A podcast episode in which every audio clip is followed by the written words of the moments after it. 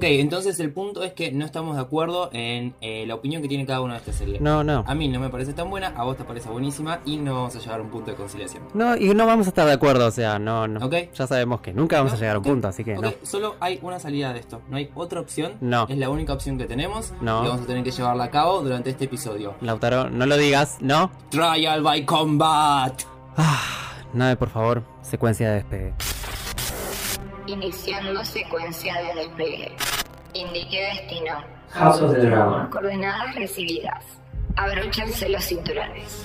Esto es Mundo Extraño.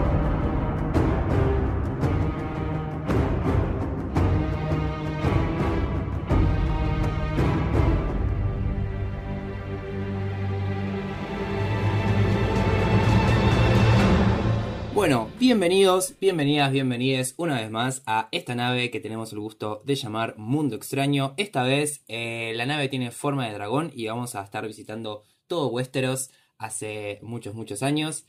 Como siempre, me acompaña Tai. Hola Tai, ¿cómo estás? Bien, acá un poco nervioso porque estuvieron saliendo muchas series estos últimos dos meses. Finalmente nos decidimos por La Casa del Dragón, que es la que nos mantuvo eh, alertas cada domingo. Eh, y sí, con muchas ganas de hacer esto porque es la precuela de Game of Thrones y valía la pena ver este nivel de producción de HBO. Sí, total, además heredó completamente esa posta de los domingos, eh, de, esa comunión de esperar los capítulos y comentar los capítulos en vivo o post y qué sé yo, que se armó mucho en las últimas temporadas de Game of Thrones y tipo esta serie ya, como que todo el mundo estaba manija de eso, de ese espacio compartido alrededor de, de la serie, independientemente de lo que la serie fuera, ¿no? Como se esperaba al menos eso. También había como cierto miedo, creo que desde la producción y de, los de la audiencia también, de qué esperar de esta serie. Porque, bueno, Game of Thrones tiene un nivel altísimo, más allá de las últimas dos temporadas que no estuvieron, la mayoría no estuvo muy feliz con lo que se hizo. Pero también había que llenar esos, ese lugar, esos zapatos. Y es muy distinto eh, la estructura a lo que veníamos acostumbrados. La estructura de los capítulos decís o del material original del que está... De ambas cosas. Este, esta serie está basada en el libro de Fuego y Sangre de George Martin, que salió en el 2018. Y eh, es la primera parte. Se supone que esta va a ser. es- son dos libros que van a ser la historia de los Targaryen.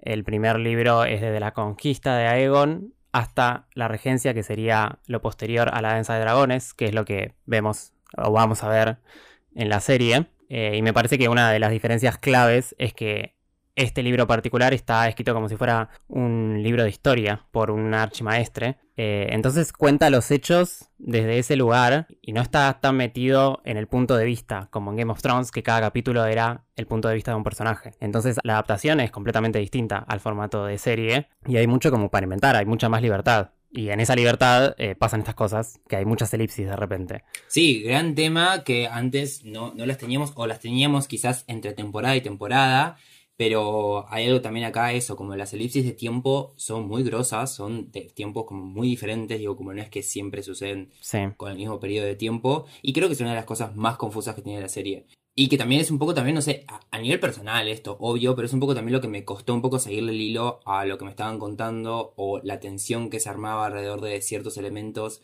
que después ya no volvían a aparecer o que después... Sí. eh, digo, y también a, ni- a nivel sentimental, en Game of Thrones vimos durante cuántos años, durante cuántas temporadas a los personajes crecer, más allá de que algunos Claro. eh, fueron cambiados de actor o de actriz en su momento, en el momento que, que tuvieron un rol más eh, importante en la serie. La mayoría la del cast fue de principio a fin el mismo y los vimos literalmente crecer en nuestros ojos. Y acá lo que pasa es que en una temporada vemos muchos personajes eh, que cambian de actores y de actrices por el cambio de edad. Entonces eso también, digo, como, eh, nada, eso es un peso a tener en cuenta, en la balanza, digo, de, de cómo construir esta, de cómo construyeron esta, esta serie, a diferencia de Game of Thrones. Sí, eso como que ya de entrada te genera una distancia con los personajes. También la dificultad de que los nombres son muy parecidos Ay, no, sí, los nombres. y, y entonces no podés, no podés ni siquiera por el nombre, ¿viste? Eh, tratar de hacer el vínculo, Sí. porque cuando son muy chiquitos además cambian los actores enseguida y te encariñaste un capítulo con alguien y ya el otro capítulo te cambiaron. Es un tema, es verdad, eh, que esta estructura es medio complicada para el formato de serie en sí, para que uno esté empático con los personajes, digamos. Pero me parece que igual estuvo bastante bien. Dentro de lo que podría haber sido, podría haber sido un desastre. Y, y está bastante bien resuelto. Sí, tema de nombre yo lo resolví muy fácil. Usé la sabiduría de mi barrio y a todos le puse un apodo. El rengo, el boludo, el homofóbico. Digo, como fui apodo y ahí se sostiene. Eh, ya está. Bueno, sí. Porque no, no, realmente es muy difícil. O sea, como para que sepan un poco también del contexto de producción de este podcast, eh, Tayel hizo todo un documento muy hermoso con eh, las elipsis de tiempo, dónde están, en qué episodios están, de cuánto tiempo son, eh, y un mapita muy bueno con eh, la fotito del personaje, el nombre y la descendencia, porque a diferencia, creo también de, de Game of Thrones, y es muy difícil no poner estas dos series en comparación, por más que muchos estén diciendo en redes que son dos cosas distintas y que no vale la comparación, Sí. El problema de la descendencia, digo, esta serie, eh, House of the Dragon, está centrada en los problemas de la sangre y en los problemas de descendencia, en puntualmente Targaryen, que en Game of Thrones los tenemos completamente, eh, casi completamente exentos de toda la historia y todo el, trono de hierro, solamente eh, tenemos como la línea de Dany, eh, de Daenerys Targaryen, como eso va tomando fuerza, pero durante gran parte de la serie está como por fuera de lo que pasa en Westeros. Y en cambio ahora nos metemos de lleno ahí. Entonces hay ahí un movimiento en cuanto a estrategias políticas y estrategias, eh, ¿cómo se llama esto? Estrategias, Familiares. Eso, intra eh, familiares y sí, sí, sobre todo que es un cambio muy fuerte. A mí personalmente me costó un montón y me aburrió bastante como el tono telenovela que tienen estos dramas. Eh, nada, no, ahora la voy a volver a ver a la serie, la re quiero volver a ver como para encontrar otras cosas, digo, como, como digo, siento también que en el debate post eh, temporada entera sea, aparecieron cosas bastante piolas que me gustaría volver a ver para ver si la serie las tiene eh, o es algo que uno se inventa. Nada, siento que lo que le jugó más a favor de la serie fue como también esa potencia que tenía la gente, las ganas que tenía la gente de comentar esta serie. A favor o en contra, pero Sí, a, a mí, eh, o sea, sí, obviamente que hay que comparar ambas series porque van de la mano. El tema de la sucesión ya es algo que se está viendo desde Game of Thrones. Lo que pasa es que, bueno, eh, son más casas, es más fácil diferenciarlos, los nombres son más distintos. eh, no, es, no es tan culebrón como esta, eso es verdad. A mí particularmente me gusta que sea un culebrón. Esta serie se la pasa diciendo que el campo de batalla para las mujeres es el parto y acá la sucesión es el parto. Así que el, el eje está puesto ahí. sí, el problema es la descendencia. Claro. Y esto de que capaz que no tenés grandes batallas, por lo menos en esta primera temporada, porque es casi como, como se va caldeando el ambiente antes de lo que ya sabemos que es la danza de dragones, que es la guerra civil de los Targaryen, eh, que nos vienen hablando de esto hace rato, lo vienen mencionando. ¿Cómo se armó todo eso? Era necesario verlo de alguna manera, porque si no... eh, eh, Arrancamos con el plano de Rhaenyra enojándose sin saber por qué. Como que la construcción y desarrollo de esos personajes es necesario desde donde arranca. Sí, y de, en ese sentido de las cosas que no me cerraron, hay algunas cosas que son elementos formales de la serie, digo, como decisiones estéticas y decisiones de dirección, que a lo largo de la serie no me convencieron, me aburrieron o me expulsaron de lo que me estaban contando.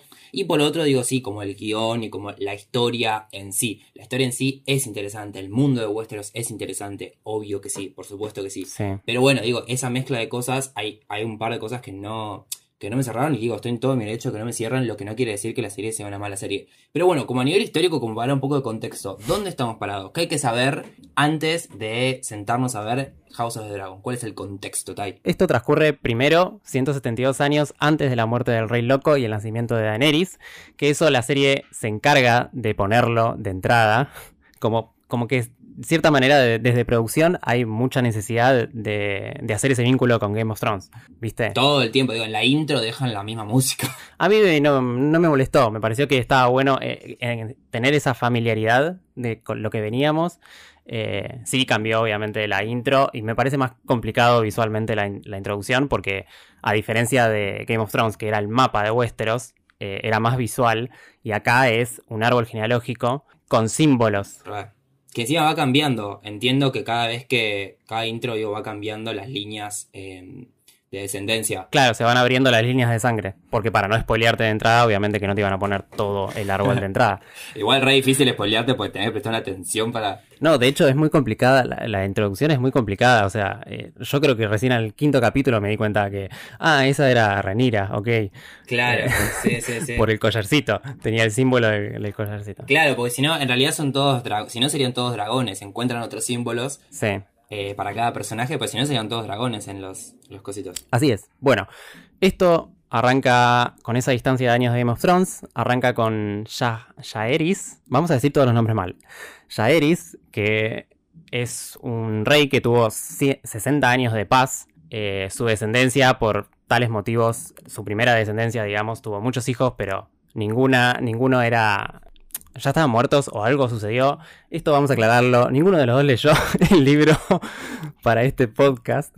Yo solo leí La conquista de Aegon. Eh, eso también una decisión para mí. Ver la serie sin saber absolutamente nada me parece que estaba mucho mejor porque me quería sorprender. Cierto es que cómo se, cómo se desarrolla eso es una sorpresa, pero prefería no saber absolutamente nada. Bueno, arranca ahí, eh, se forma un consejo para elegir un heredero y entre esos herederos tenemos a Viserys primero y Rhaenys, la reina que no fue. Ahí digo, ¿se, arma el consejo porque no hay un descendiente directo? Claro. ¿O porque no es hombre el descendiente directo? No, no hay un descendiente directo hijo de, de O sea, hay... ¿Y hasta ahora, algún momento hubo una reina? No. Ok. Listo. Por eso también eh, se decide que sea Viserys. Y no Rhaenys. Eh, en lugar de Rhaenys. Rhaenys, la reina de todos nosotros, en nuestros corazones. O sea, la reina del pueblo, digamos. Sí, sí, sí, la queremos mucho a ella. Bueno, y arrancan eso. Entonces, de nuevo, se presenta a Viserys como el rey del momento y vuelve el tema de la sucesión. Él está tratando de tener hijos hace rato con su esposa Aema, o Emma, no sé cómo se dirá, y muere en el parto con el, el último hijo que también murió. Eh, y Emma es aparte de Arryn, ¿verdad? Es como tiene la otra parte de la familia Arryn. Sí, que es un lindo guiño al comienzo de Game of Thrones que también tipo todo se desencadena por la muerte de, un Arryn. Sí, sí, sí, tal cual. De John Arryn, creo. Sí, la mano del rey en ese momento. Red. Y, además, digo, a nivel contexto histórico está bueno como aclarar también que eh, fue el que se encargó de traer la paz después de, de, como toda la época de guerra, qué sé yo, digo, es un momento de paz lo que estamos viendo. Claro.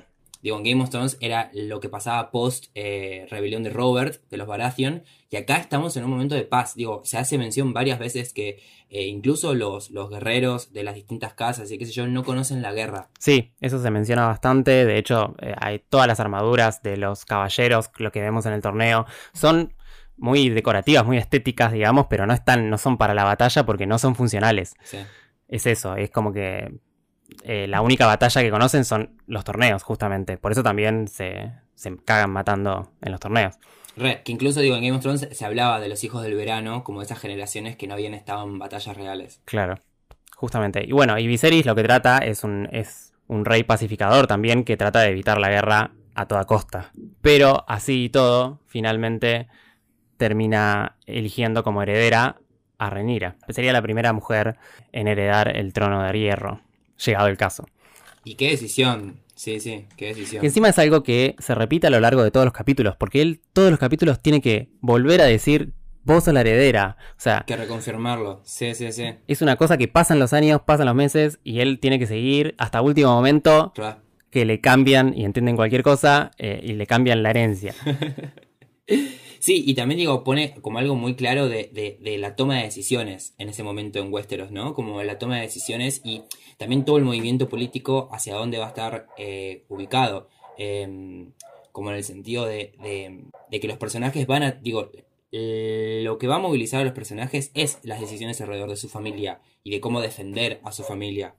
Y de las aproximaciones que tengan con eso. Digo, Viserys, desde esta idea de mantener la paz y eh, encontrar un balance y qué sé yo. Eh, Daemon como con una cosa mucho más violenta y mucho más de salir a atacar a otros para defender a la familia. Y bueno, todos los Hightower como en, en el sentido de la manipulación, de no, al no tener nada propio como familia, ir a conseguir cosas para, su familia. Digo, como es, interesante como el, foco es el mismo, pero los distintos personajes accionan de diferente manera alrededor de eso. Digo, todos pelean por el futuro en, ese sentido. Digo, están tan en paz en el tiempo presente que todos pelean por, el futuro. No hay, no hay una, una intención real de quedarse con el trono de hierro en ese momento por cada uno de los personajes. Si no es como, ok, ¿quién lo va a heredar? Como el, problema es a futuro, es como asegurarse de ese futuro. Sí, es como, a ver, es, es un imperio, es eh, la herencia de un imperio. Así, si es un quilombo la herencia de una casa en una familia, imagínate un imperio. Claro. No, sí, sí. Eh, clave para leer esto, vos pensás que tu familia es disfuncional, no conociste a los Targaryen. Por eso. Realmente. Digo, hay de todo. Hay, hay, sí, es el meme de Moria Kazan. Hay de todo. Hay prostitución, hay lesbianismo, Sí, hay sí. drogas, hay de todo. Bueno, para justamente para evitar la guerra hay que eh, elegir, elegir un heredero antes de que el rey eh, se muera. Porque de hecho se lo muestra que ya está enfermo y que a la larga la, la va a quedar. Sí. Me gustó mucho el diseño del, del trono, del trono de hierro, que Sí. tiene muchas más espadas, que está mucho más extendido y que es mucho más incómodo. Se presenta mucho más incómodo. Incluso Viserys se corta sentado en el trono Sí. de hierro. Bueno, lo que decían, que el trono cortaba a quien no... No, que la idea era que fuera incómodo para que nadie quisiera como realmente ocuparlo o quedarse demasiado tiempo en él. Claro. Pero bueno, digo, acá como está bueno ese, ese momento de que lo vemos sufrir a Viserys, el momento cero, eh, como que es un lugar impuesto, no es un lugar que él haya Sí, peleado activamente por conseguir y le cuesta mantenerse en ese lugar. No solo porque las espadas lo cortan, eh, sino porque está enfermo, que al principio no se entiende si es Grayscale, después termina siendo lepra. eh, digo, tiene movimientos metafóricos y poéticos eh, a nivel imagen, a nivel estético, la, la serie que están buenos, pero es diferente cazarlos, es difícil cazarlos de entrada. Siento que también por lo abrupto que son lo- los pasos en- en los tiempos entre los, entre los capítulos. Y por también una cosa que, que no, no, le, no le achaco solamente a esta serie, sino creo que en general hay una construcción de las series eh, que está quedando un poco vieja en el sentido de buscar siempre los efectos de cliffhanger, de plot twist. Digo, como hay una narración que no entretiene, pero que va directamente a, esos, a esas situaciones efectistas, sí. eh, que ya está, digo, como lo pegaron así las series como Lost, Breaking Bad, Game of Thrones en su momento, digo, como ya está, está estaría bueno poder pensar otra forma de presentarlo y siento que esta serie no lo hace y que del otro lado, eh, por ejemplo, Rings of Power tampoco. Igual no sé si son ejemplos. O sea, a mí, más allá del cliffhanger, que de hecho Game of Thrones se construyó con el cliffhanger, eh, a mí los capítulos, todo lo que sucede en el capítulo me parece que avanza la trama y que enriquece. Yo, particularmente, no me aburrí en ningún momento. No es que estaba esperando el cliffhanger o, que suceda algo particular. Para mí pasan cosas todo el tiempo. Lo que sí quería mencionar es que vos habías dicho lo del trono, la diferencia que hay con el trono, con este trono y el trono que vemos en Game of Thrones, también tiene que ver un poco con que George Martin está metido más en la producción, en este caso, no sé si es- o sea, no sé si está como showrunner o como guionista o como productor, como sea, pero está metido en la producción directamente. Eh, capaz en Game of Thrones estaba quizás más como consultor. eh, y por eso hay muchos elementos que pudo eh, meter más él propio de sus libros, digamos. Esta, esta serie tiene mucha más fantasía que Game of Thrones, para empezar. Es una fantasía épica, tiene muchos más colores que a lo que él quería. El trono se asemeja mucho más al trono que, que él tenía en mente y que se ilustró de entrada. Como que tiene esas cosas que solo él puede meter, digamos. ¿verdad? Esa visión. Claro, como esa conexión como del autor con el material que se está mostrando. Re. Sí, y además de la fantasía, digo, está clarísimo desde el momento en el que, por supuesto, mucho más que en Game of Thrones, vamos a ver, y ahí suenan redoblantes, a los dragones. Y vamos a ver toda una gama de dragones eh, hermosa. Digo, en ese nivel, Sí, a ese nivel, por favor. Eh, qué bien, qué bien los dragones. y que tuvieron, le pusieron mucha más plata que, que a Game of Thrones y pudieron, pudieron poner a los dragones un buen tiempo copado y de hecho se ven muy bien. O sea, se nota que dejaron recursos de lado como King's Landing se ve como la mierda, pero los dragones son hermosos. Sí. No, y además son parte de la trama, digo, en el sentido de que cuando aparecen son parte relativa de la trama. Porque, digo, como diferencia, digo, se nos explica un poco más el lore alrededor de los Targaryen en esta oportunidad. Y eh, como está más en claro, digo, como siento que está el lore de los Targaryen bastante más claro, si bien no es tan específico y hay cosas que hay que como armar ciertas conjeturas, a diferencia de como la organización política y religiosa, que quizás no se meten tanto ahí como a explicar, digamos, el contexto, ese contexto. Sí, Eh, que es un poco, me parece, lo que decís vos que pasa con King's Landing también. Pero en cuestión de los dragones y los Targaryen, entiendo que los Targaryen vienen de la vieja Valiria, que es también la maqueta que está armando Viserys eh, ahí con sus legos, es de la, de la vieja Valiria, sí. y que, eh, a diferencia de otras casas y de otras familias, lo que los hizo poderosos a los Targaryen, avísame si me equivoco, ¿eh?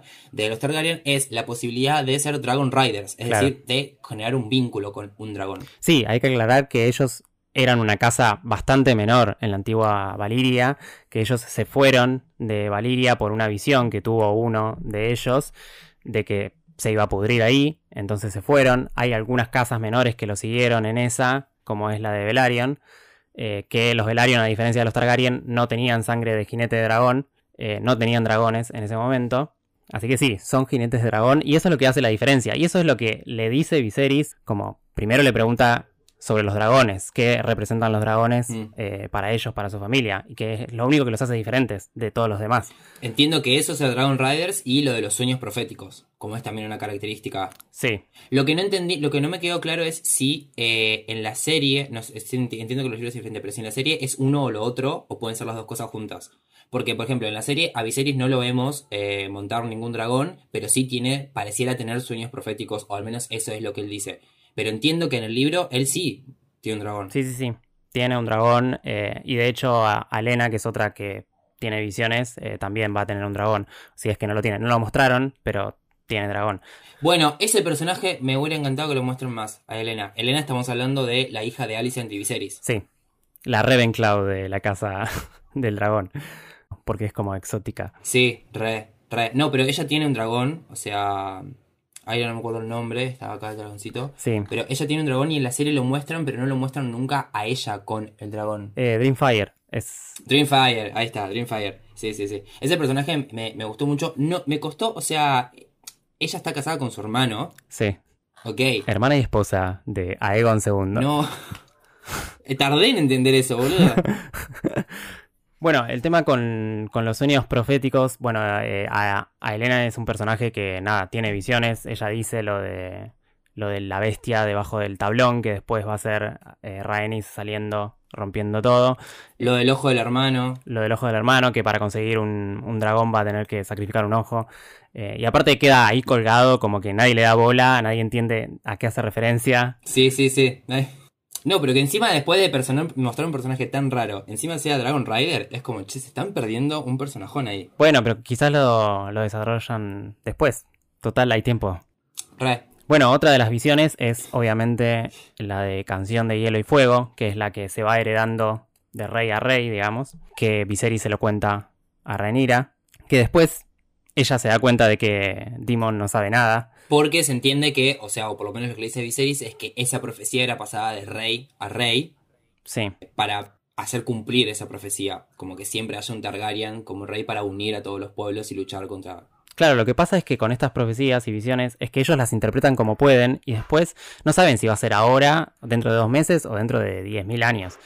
Claro. Eh, y de hecho, Viserys tiene Es dentro de 172 años Claro. exactamente. Viserys tiene un par de sueños sobre, sobre su hijo Sí. también, que los interpreta como el orto y en realidad eran otra cosa. Claro, ese es el problema, que no nos pueden interpretar. Igual también la interpretación de esa historia, digo, también teniendo en cuenta que la, el material original es un libro que está tomado de puntos de como un libro histórico, tomado desde el punto de vista que no son los de los protagonistas de esas historias. eh, dentro de la serie también se usa mucho eso, no solo con las profecías, sino con los distintos mitos o canciones que van apareciendo a lo largo del coso. Por ejemplo, pienso en Harrenhal, ¿no? Sí. como en un momento cuando bueno, los Strong mueren dentro de Harrenhal, eh, se dice como, bueno, viste que decían que hay una maldición y Sí. Demon dice que tanto que lo que los Hightower se van a hacer uso de esa maldición para justificar eh, muchas cosas o para justificar el, el asesinato que ellos cometieron y hacerse como que ellos no fueron, sino que fue la maldición de Harrenhal. Claro. Como está bueno como pequeñas cosas que en Game of Thrones tenían todo su lore, digo, todo su mito alrededor de eso, y eran súper importantes, digo, todo el mundo hablaba de la maldición de Harrenhal, vemos cómo nacen, digo, vemos Sí. cómo, cómo se van instalando en la sociedad. Como también eh, hacen uso de eso, como una manipulación alrededor del mito ese, Re, eh, que es un lugar muy característico de Harrenhal, porque es justamente uno de los castillos más fuertes de los siete reinos y que Aegon hace pija con su conquista. O sea, si cayó Harrenhal, el resto iba a caer. claro. Lo que me gusta también de la serie en sí es que todos los personajes tienen muchos matices, son grises totalmente. O sea, yo realmente odio a Otto Hightower, pero es un gran jugador, Sí, hay que decirlo. Sería un gran jugador en la casa de Gran Hermano. es alfa. Eh, ah, y bueno, eso ya quedó descontextualizado, si lo escuchaban dentro de cinco años. Sí. Eh, sí, sí. Él es el primero que propone a Renira como sucesora. Y después, o sea, por un lado dice eso y por el otro eh, la manda a Alicent con el rey. Che, anda, léele un poquito, a ver cómo está. Eh, así se va posicionando. De hecho, él fue en mano del rey anterior, que también estaba en las últimas, o sea que medio que reinó él. Y acá vuelve a hacer lo mismo. A la larga, un poco también con los maestres. No se sabe si lo están intentando curar o lo están empeorando. Sí, está re esa sospecha. Hay toda una manipulación de los Hightower en eso que es Re. puramente de Otto, ¿no? Porque Alicent no sabe nada. No, y además digo, como creo que lo, lo, lo, lo menciona en la serie, Otto no es heredero de la casa Hightower. O sea, el chabón no es el líder de la casa Hightower. Creo que tiene un hermano que aparece en un momento. Eh, entonces, como también esa idea de como tener que hacer todo eso, toda esa manipulación y todo ese esfuerzo para lograr algo por su nombre. Claro, Eh, para tener poder. No va a heredar nada. Sí, sí. Que de hecho, bueno, después le sacan el título de mano y después vuelve. Sí, y además digo, tam- también hay algo como de esto, de, esto que decís, como de, de decirle una cosa al rey, pero también pedirle a la hija a otro, como es, es tremendo la telaraña que se arman los personajes con las distintas, como las distintas acciones que toman o decisiones, como los personajes que me- peor la pasan son los que van en línea recta, Sí. como los personajes que peor la pasan son los que toman una decisión y se quedan con esa decisión y avanzan con esa decisión, digo, como que el resto de los personajes todo el tiempo está, bueno, hago esto, pero hago esto, digo, como, como aparecen varias vías eh, posibles todo el tiempo. Em, algunas que no sabemos si va a desembocar en algo, algunas que, que- que vemos cómo contrastan con otras decisiones de otros personajes. Eh, también en el salto temporal hay algún par de cosas que se pierden, digo, como alguna decisión o algo que después ya está resuelta más en el futuro. Sí. Eh, y en ese sentido, particularmente con los Hightower, que lo estamos mencionando ahora, me faltó un poco más, como me parece más, explorar como este lado de lo religioso y lo político, como, como por primera vez se empieza a meter lo religioso, lo de los nuevos dioses, Sí. a diferencia de los viejos dioses, dentro de la política de King's Landing y dentro de la política eh, alrededor del trono. Que entiendo, los Targaryen no... No curtían tanto. Digo, los Targaryen son una familia que está alrededor de dragones y de profecías y de un montón de cosas Sí. de fantasía, como que no le da tanta bola a la religión de Westeros, o a las distintas religiones de Westeros, o a los distintos mitos fundantes de Westeros. Sí. Eh, y es algo que empieza a introducir ahora los Hightower, que son, entiendo, altos religiosos. Sí, bueno, sí, lentamente es como que se la muestra Aris- Bueno, desde el primer capítulo se la muestra con- como dispuesta a la fe y, le- y con Ranira se junta y, y rezan juntas a, a uno de los dioses. Eh, Y Rhaenyra se caga de risa. sí, como que nada, ellos nada, ellos como que usan la religión un poco para... Como que la toleran, digamos, pero no... Claro. De hecho, bueno, eh, sobre el final ella les hace jurar a Luke y a Jace sobre un libro que sería como su Biblia, digamos, de esa fe. Re, incluso en el, Y ella en realidad no cree nada, pero es como una constitución, ¿entendés? re.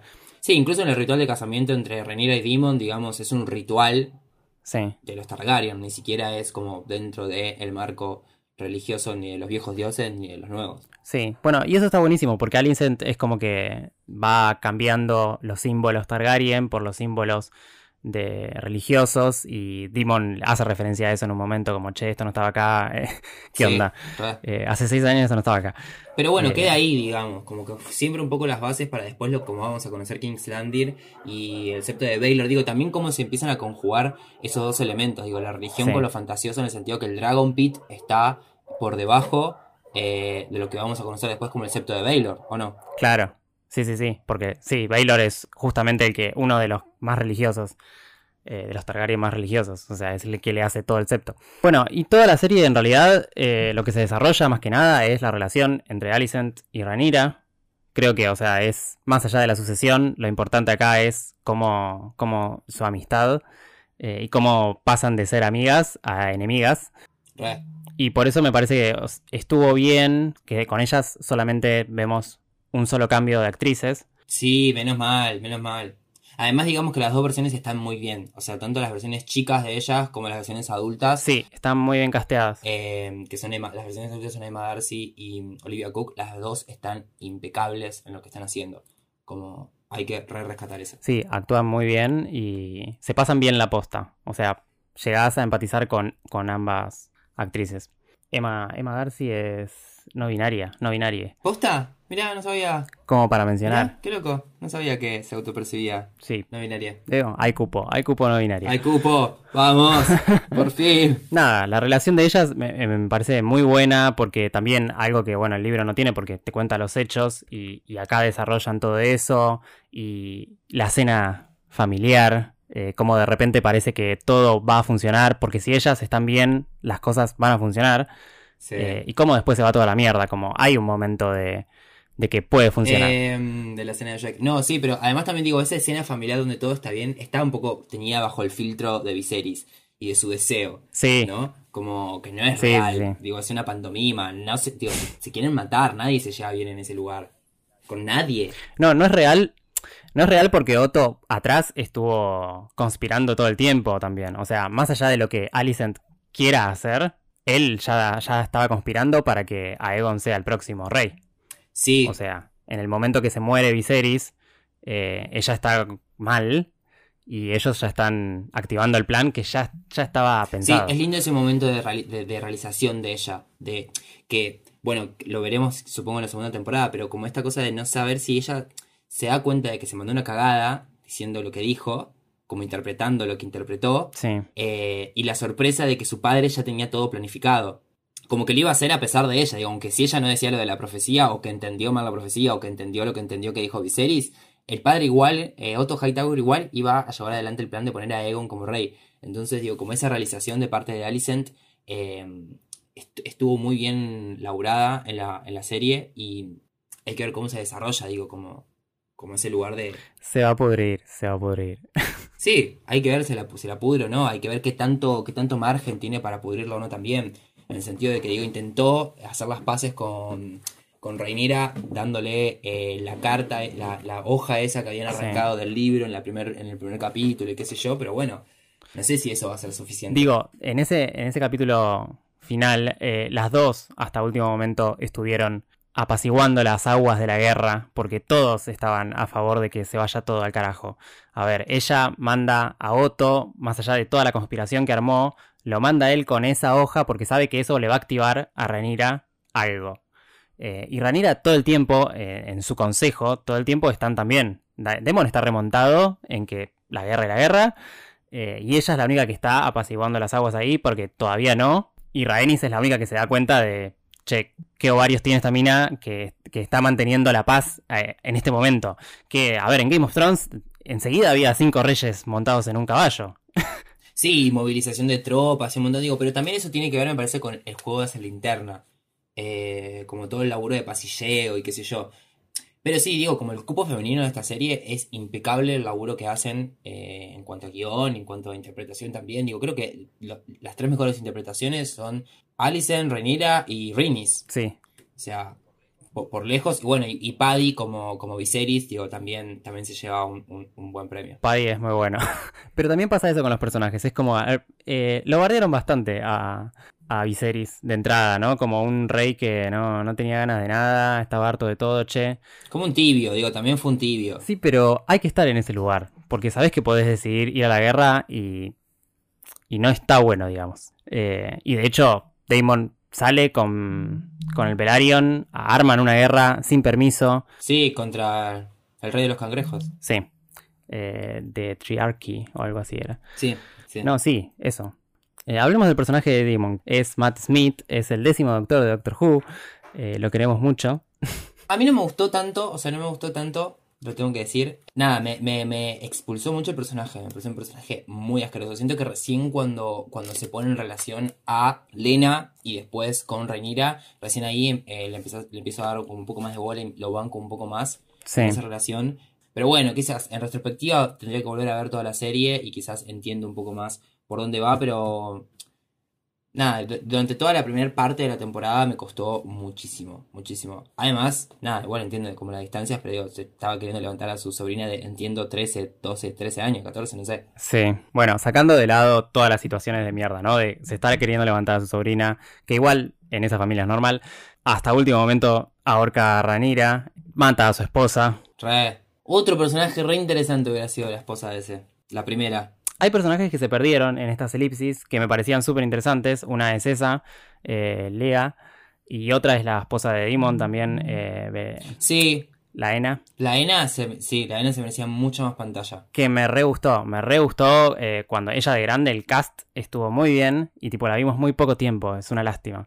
Pero sí, lo que me pasa con Demon, en- sí, yo estaba igual, digo, a ver, me parece un personaje nefasto, sí, es, eh, está mal el chabón, pero sí lo volví a ver y como que le encontré más matices al personaje y como que hay situaciones en las que él baja, que, que se nota que el chabón se va a la mierda, pero con la familia igual, con su familia de sangre, para. Para baja tres cambios. O sea, con Viserys más de una vez. Sí, digo, incluso al Velaryon le dice, che, yo puedo guardiar a mi hermano, vos no. Digo, como hay una situación de familia que está represente y entiendo que funciona como la antítesis o como la otra cara de eh, la defensa de los Targaryen, al contrario de Viserys que está tratando de mantener. Y además es interesante cómo se lo plantea, digo, la, creo que la primera aparición que tiene es sentado en el trono de hierro. Sí, ya desafiando. Y ya te da como una sensación de que, uh, este chabón quiere usurpar todo. Y al final no, es el chabón menos interesado. Él quiere quilombo nada más. Es el menos interesado por gobernar. Sí. El no le interesa gobernar bajo ningún punto. Solo le interesa demostrar el poder que tiene, revolear la pija por ahí.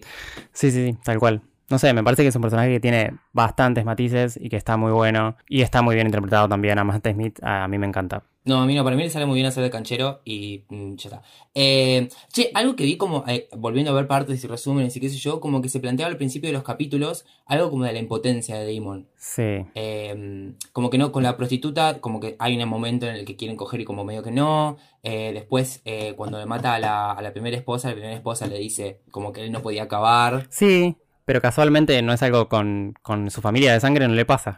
No, re, re, no, pero bueno. Entonces ahí hay como un morbo, un morbo particular. No, incluso igual con entiendo que con Rhaenyra se corta por otra situación, pero digo, veníamos de esa seguilla de presentaci- de presentar al personaje la intimidad como alguien que no podía como avanzar y con Rhaenyra se corta eh, también ese primer encuentro que tienen. Pero con Lía no puede, con la prostituta Miseria, creo que se llama, no puede. Y con la familia no tiene problema, porque con la Ena tiene dos hijas, con Raeni, con Rhaenyra tiene tres. sea, Re, sí. Por eso digo, siento que ahí también hay algo que digo, no se terminó de, de ni explicitar ni de explorar. En el sentido, como que quedó ahí. como un detalle, sí, Eh, che, hablando de eso, la prostituta, qué buen personaje, ¿eh? sí. Por eso te digo, como toda la línea eh, femenina de los personajes de, de House of the Dragon, bastante bien. Sí, sí, sí. Como que tiene mucha presencia. Me gustaron mucho. Bueno, antes de ir por ahí con la descendencia, digo, ya entrando más en los últimos capítulos y como la descendencia de la descendencia, Sí.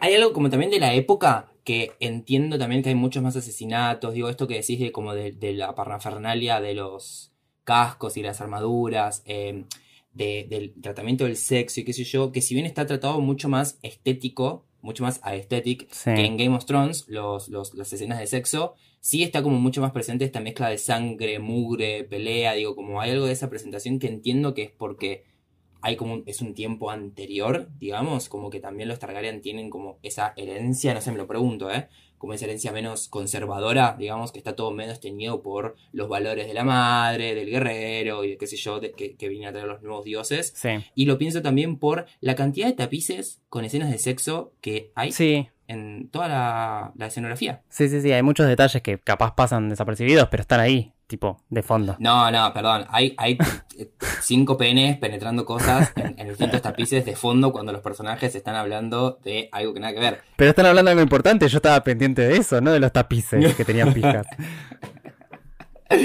Aparte es como, bueno, está como metido ahí sutil también, ¿no? Porque Game of Thrones era como, ah, güey, escena, escena de sexo, va, esto es Game of Thrones, sangre, sexo y tal. Acá, bueno, sí, tiene sus escenas, pero va por otro lado, no sé. Ray, hay bajadas líneas más claras también siento, eh, como más concretas, digo, como nada, esto de los personajes femeninos eh, no es solamente un discurso, sino es como un accionar que se sostiene durante toda la serie. Y Hmm. los personajes, digo, Rhaenys es la primera en decirle a, a joven, eh, mira, te voy a decir lo que nadie te va a decir, esto se juega así, así, así, y lo importante es eh, la descendencia y cómo tener hijos. Digo, es también la que le dice a Corlys, che, boludo, Sí, basta. nuestro hijo no puede tener hijos porque es trolo.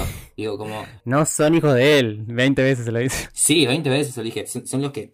eh, son los personajes femeninos los que eh, toman la posta y bajar esta línea. Digo, aparece el aborto. Sí, Como aparece como varias veces. El tecito de, de misoprostol. la versión medieval de la, del Sí. misoprostol. Sí, sí, el tecito ese. El tecito, el tecito que también genera conflicto, porque a ver, al principio Alicent se enoja con Rhaenyra cuando se entera que le dieron ese tecito, y después la ves dándole el tecito a las que se garcha Egon. Entonces es como esa, esa doble vara, esa doble moral. Y ahí vamos directamente entonces como al, al- al- al salto elipsis más grande, que son 10 años entre el capítulo 5 y el capítulo 6. Sí, ¿Entiendo bien? sí, sí, sí. Sí, de hecho cuando lanzaron, cuando las visualizaciones a críticos y demás, les dieron los primeros seis capítulos para que vean el cambio que había ahí. Pasan 10 años y vemos entonces a los personajes que ya conocíamos como niños o como adolescentes ya crecidos y la mayoría tienen su propia descendencia porque si hay algo que pasa en Westeros es que eh, vas a tener hijos muy joven y te vas a morir muy joven.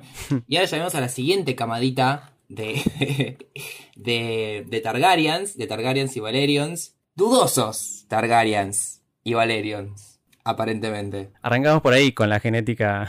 La genética según George Martin. La genética que apoya siempre el momento culebrón. No, igual, hoy, hoy estábamos hablando con Tai, este, esto sin- no, no está chequeado, porque nada en este podcast está chequeado. pero a mí me molestó mucho el tema de la genética, digo, che, no puede ser, siempre funciona para culebrón, o sea, siempre funciona Sí. para deschavar a- al amante. Pero bueno, buscando teorías, investigando y qué sé yo, se entiende que la genética o el aporte genético de los descendientes de los primeros hombres es eh, mucho más fuerte en Westeros, digo, como suele tener como la, la instancia esa. Porque, por ejemplo, en el, en el libro, si no me equivoco, a Rhaenys la presentan como morocha, ¿no? Con el pelo blanco. Porque es eh, parte eh, Claro. y toda la parte del norte de los eh, de Westeros es la que tiene más conexión con la descendencia de los primeros hombres. Así que, por consiguiente, los hijos de Rhaenyra y Lord Strong eh, van a tener más pre- predominancia los genes Strong de los primeros hombres. Sí, es como que curiosamente el gen dominante siempre es el del amante Sí. acá. Pero bueno, No, pero técnicamente es el de ese, el de, de los cuando se mezclan las casas, el que está más cercano a los primeros hombres, porque los Hightower no, no tienen tanta descendencia de los primeros hombres, sino de eh, marinos. claro. Una cosa así. Era la explicación. A mí me cerró, qué sé yo, me convenció para no seguir preguntándome eh, si a términos prácticos. Igual está la, la, sirve. La, la respuesta es: le sirve la trama. Sí, sí, sí. Me sirve, me sirve. Eh, bueno, y ya que mencionaste los Baratheon, acá aparecen un par de Baratheon ahí. Eh, Rhaenys le dice primo a uno de los que estaban en el torneo. eh, y que también por eso después es como los que tienen algo de sangre Targaryen y que supuestamente son más directos para reinar. Por eso después Robert es el rey. Colorado Rey. Sí, también más adelante en el último capítulo vemos a otro Baratheon Sí. que debe ser tatara tatarabuelo de Lía Michelle porque no sabe leer. Eh, bueno, estábamos con la descendencia. Ya mencionamos, bueno, a de Viserys y Alicent ya mencionamos. eh, de Ranira y Laenor, que en realidad no es de Laenor, sino es del comandante del- de la guardia de la ciudad, Strong. eh, tenemos a Jaehaerys, Lucerys y Joffrey. Joffrey, que le pusieron el nombre del amante de Laenor. Ah, Ah, a quien Sir Cole de- le reventó la cabeza, otro personaje del que no hablamos, y que yo prefiero ignorar, la verdad. sí, no, no. Que igual de repente es como ponerle Brian. O sea, venías con toda una descendencia y le pusiste Joffrey, es como ponerle Brian. Sí, sí, sí. Eh, entiendo que igual entre Viserys y Alicent falta un, un pendejo. Hay un cuarto, ¿o no? Sí, hay uno más que no vimos. O, o lo vimos muy chiquito y no. Ah, pero. Ah, está en la. O sea, nació en la serie. O, en- eh, o todavía no nació. Creo que sí. Eh, perdidos en el árbol genealógico. Sí, porque a Joffrey tampoco lo vimos tanto. A Joffrey lo vimos nacer, No, lo vimos no hacer nada. lo vimos bebito y nada más. Ok. Y entre Lina y Demon tenemos a Rina y a Bela. Claro. Que bueno, que acá quizás también está bueno mencionar esta eh, tradición de ponerle un huevo de dragón Mm. al momento de nacer, que puede eclosionar o no. A ver, eh, por eso hay jinetes de dragones y gente que no tiene dragones. La Ena, de hecho, no tenía. eh, el dragón de ella es Vagar, que viene de la antigua Valiria, es el más viejo, y lo ganó, digamos, de alguna manera. no sé, tienen ese momento de conexión, Claro. Eh, como vimos con Aemon, que lo terminó heredando también. Claro, digo, todos estos niños son Dragon Riders. Sí, O por nacimiento, claro. O por, como Aemon, que se encontró a Veigar y formó un lazo con Veigar después de que Lina se haya muerto. Por, no, porque tienen sangre de dragón. Eso hay que aclararlo. Porque son personas que en algún punto tienen sangre de dragón. O sea, en el momento que se mezclan las casas Targaryen, digo, desde Rhaenys y Corlys en realidad. Los Velaryon a partir de entonces tienen sangre de dragón y por eso son jinetes de dragón. Claro. Porque la Enor es jinete de dragón. Y también pasa esto de que, bueno, se va a desatar la danza de dragones. Hay más dragones que jinetes. ¿Quién va a montar a los dragones? Esto es una pregunta que se verá en la segunda temporada. Claro, hay dragones salvajes, hay dragones que todavía no, no, nadie, no fueron domados, por decirlo de alguna manera.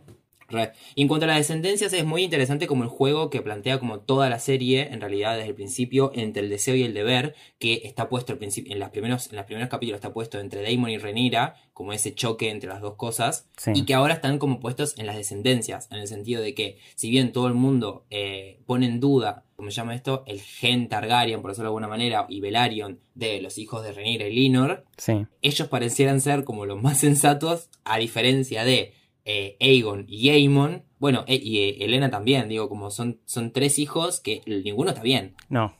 Mal. Todos tienen, los tres tienen un problema, uno peor que el otro. Sí. La mezcla de sangre en realidad. La mezcla de sangre pura no estaría dando buenos resultados. No, la, la sangre Velaryon, digo, como la sangre mm, Targaryen termina siendo bastante pesadita, es una herencia bastante pesadita. No, digo, pero son tres personajes que igual, más allá de la sangre, entiendo que es por la crianza, en el sentido de que Viserys estaba grande y tipo no fue una figura paterna muy presente que digamos. Y por el contrario, Jaehaerys y Lucerys tuvieron dos figuras paternas, tanto Lenor, Sí. que los tomó como hijos, eh, a pesar de que no eran suyos, por toda la pantomima, como Lord Strong, que estuvo ahí durante todo su, crecimiento, digo, como tuvieron dos figuras paternas, y Renira, como muy aferrada a, sus hijos también, eh, y, muy presente, a diferencia de Alicent, que un poco eh, lo que hacía era no estarles muy encima, pero cubrir todas las cagadas que se mandaban. Sí, sí, sí. De hecho, hay un momento en el funeral de Laena que Lucerys eh, le, reprocha a la madre, a Renira, nosotros estamos acá y en realidad tendríamos que estar en el funeral De Strong. del Commander, de Strong. Eh, como que por sentimiento, más allá de ser el padre o no. Sí. Y algo que no me había quedado claro también, y tuve que volver a chequearlo cuando estaba mirando los personajes, es que el Rengo también es un Strong. Eh, sí, es el hermano de, del Commander, Claro. sí, A mí no me había quedado claro. Laris. Lo tuve que volver a chequear. De hecho, bueno, él es el que generó toda la muerte. El que sugiere, claro, el que sugiere la, la muerte de, de su padre y su hermano. Y a la vez hereda todo Harrengal con Sí. eso. O sea, ningún boludo el Rengo. El, el Rengo. Que tiene su, su fetiche particular con los pies. Qué cosa, che. Tiene su fetiche particular con los pies de la reina. No son cualquier pies. Ni, pero mirá que con Otto en un momento queda raro también. ¿Decís que le pidió ver los pies de Otto también? Y en un momento, viste que le dice, Laris le dice, eh, o sea, estas reuniones que estoy teniendo con la reina lo pueden beneficiar también. Mira. Y te juro que hay, es un plano en un segundo que Laris lo mira y mira para abajo, o mira para abajo y mira para arriba. Ah, ya. Y queda Claro. ahí, queda ahí, pero es nada. Orientación sexual, pies. Rarísimo. Pero bueno, está, está bien. Un poco de representación de los fetiches. Sí, También, también. Bueno, creo que hemos recorrido gran parte de toda esta serie. Estaría bueno pensar un poquito a ver qué se viene para futuro. Un elemento que viene dando vueltas en toda la serie que va apareciendo, creo que más alrededor de Viserys, pero bueno, aparece, digo, como que, que, que hay planos que le dan importancia, son las ratas. ¿Qué, qué opinas? ¿Qué onda las ratas? Yo la verdad que no me di cuenta el tema de las ratas. Ah, mira. Eh, no le presté atención, pero así rápido puedo estar pensando que tiene que ver con el pueblo y con miseria y los espías que se meten como un simbolismo. Claro. Pero no sé, vos que sos el... ¿Qué? ¿Qué pasa con las ratas? No, no, no sé, digo, pero es un elemento que visualmente le dan importancia, están alrededor de, creo que más que nada de la figura de Viserys, pero están alrededor del coso y no sé, digo, qué sé yo, digo, puede ser eso, un signo de pobreza, un signo de decadencia, Sí. de, de también las ratas son carroñeras, digo, en el momento en el que Sir Cole le revienta el cráneo en la boda al otro, eh, las ratas están comiéndose lo que queda. Sí. Como de algo también, también de eso, no sé, de, de- de- entiendo que faltan un montón de años y son como ocho generaciones, pero vamos a ver la caída, digo, de acá en adelante es la caída de la casa Targaryen. Sí. La destrucción de los dragones. No hay un mejor momento, no, o sea, esto no mejora para No. ninguno de los personajes, como estos son años de, de, de malas decisiones.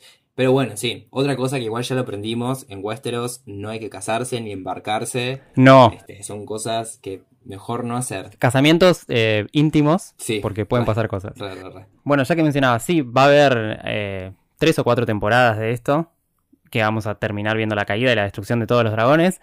Eh, así que mucho llanto en las próximas temporadas. La próxima recién la vamos a tener en 2024. No puedo creer, falta un montón. Falta un montón, pero es lógico también porque, a ver, van a estar todo el año que viene produciéndola. Nada, ¿qué esperamos de la próxima temporada? O no sé si esto cubrió, o si no, un balance general. Ya sé, ya sé que no te gustó, pero... O sea, no cubrió las expectativas que tenías. Dragones, eso es lo que espero. Espero dragones. Denme dragones. Eh, no, estoy, no sé, no sé. Espero, espero, como espero por lo menos tres o cuatro capítulos que sigan la misma línea temporal No, igual dijeron que a partir de ahora sí va a ser todo seguido. y como que se centren y desarrollen más las cosas que presentan. Este, pero en definitiva no, no sé. Digo, me voy a dejar sorprender. También es difícil como sacarse de encima. eh, digo, yo justo antes de ver esta, de arrancar, de que salga el primer capítulo de House of the Dragon, me vi toda la última temporada de Game of Thrones. Eh, entonces venía manija por ese lado y un poco la serie me, me, me, me decepcionó en ese sentido, pero bueno, nada, Claro. seguiremos bancando el universo. El universo de HBO. Eh, porque la producción es buenísima igual, qué sé yo. Eh, hay un nivel de calidad. No, yo venía, no venía, no sé si venía con expectativas, pero me gustó, en general, sí, me gustó mucho. Digo, a mí toda esta trama política y todo el culebrón eh, me encanta, re estoy. Que aparte tiene muchos más elementos de fantasía ahora. Me gusta por dónde va, me gusta que hay muchos más dragones. Me gustan los lugares que tienen las mujeres, que bueno, desde Game of Thrones siempre hubo personajes importantes, pero acá es como que hay mucho más, me parece, me da la impresión, así. Espero de lo próximo, no sé, espero... Estoy intrigado, porque por ahora no leí el libro, probablemente para cuando salga la segunda temporada sí, y ya voy a saber todo y va a ser como distinta la visión. Pero, pero estuvo bien. Y no van a cambiar los actores, eh, ya dijeron eso, como que va a ser todo de corrido, no va a volver a ver elipsis, eh, elipsis así. Vamos, se festeja en el obelisco. Bueno, buenísimo. Entonces, este fue nuestro recorrido por Houses the Dragon. Eh, la pueden encontrar en HBO Max. Eh, hola HBO, es el momento de que nos mandes unos lindos regalitos. Hicimos muchas de sus series. Sí. Eh, bueno, esto fue Mundo Extraño. A nosotros nos encuentran en las redes y es súper importante que si les gustó esto, estén escuchando, nos vayan a seguir porque hacemos un montón de contenido propio re lindo. Particularmente en Twitter hacemos un montón de bajada de data de las distintas series que nos gustan y las que no llegamos a abarcar en este podcast porque somos solamente dos personas y hay solo una de las dos que sabe editar.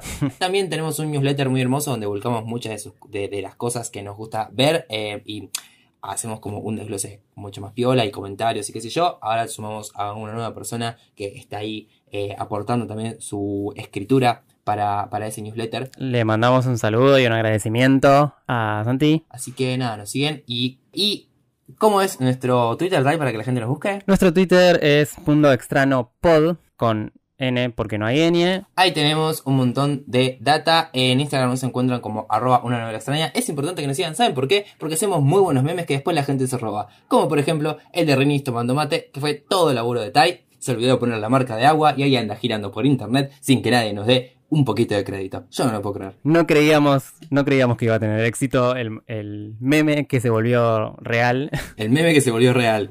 Sí. pero sí. Así que bueno, ese ha sido nuestro aporte sobre House of the Dragon. Esperamos que nos sigan sintonizando porque vamos a hacer muchas más cosas. Ahora le pedimos a la nave que nos mande hacia otro portal y aterricemos. Yo eh, quiero comprar unas papitas porque tengo hambre. Así que hasta la próxima. Chao, chao. Generando próximo salto.